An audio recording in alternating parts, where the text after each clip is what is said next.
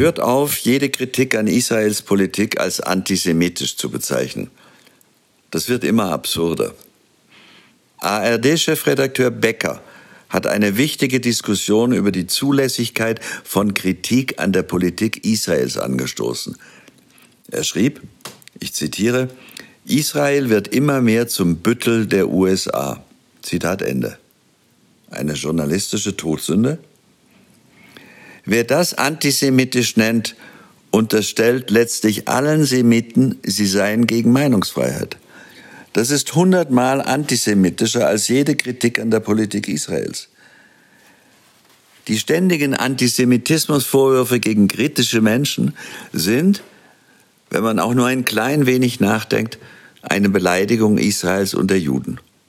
Ein Eigentor.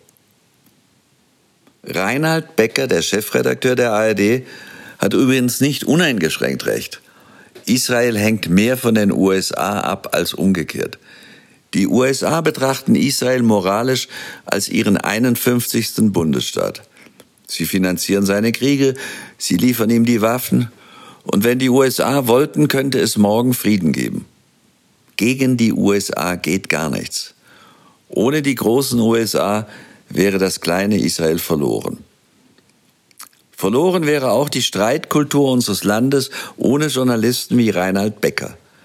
Man muss dem Mainstream nicht ständig nach dem Mund reden.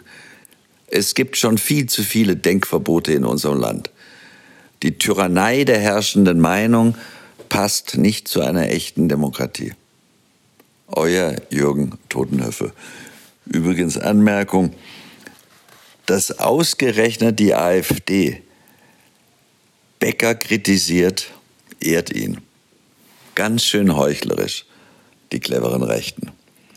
Dass ihn auch die FDP, die Partei des Liberalismus, attackiert, ist nur noch peinlich.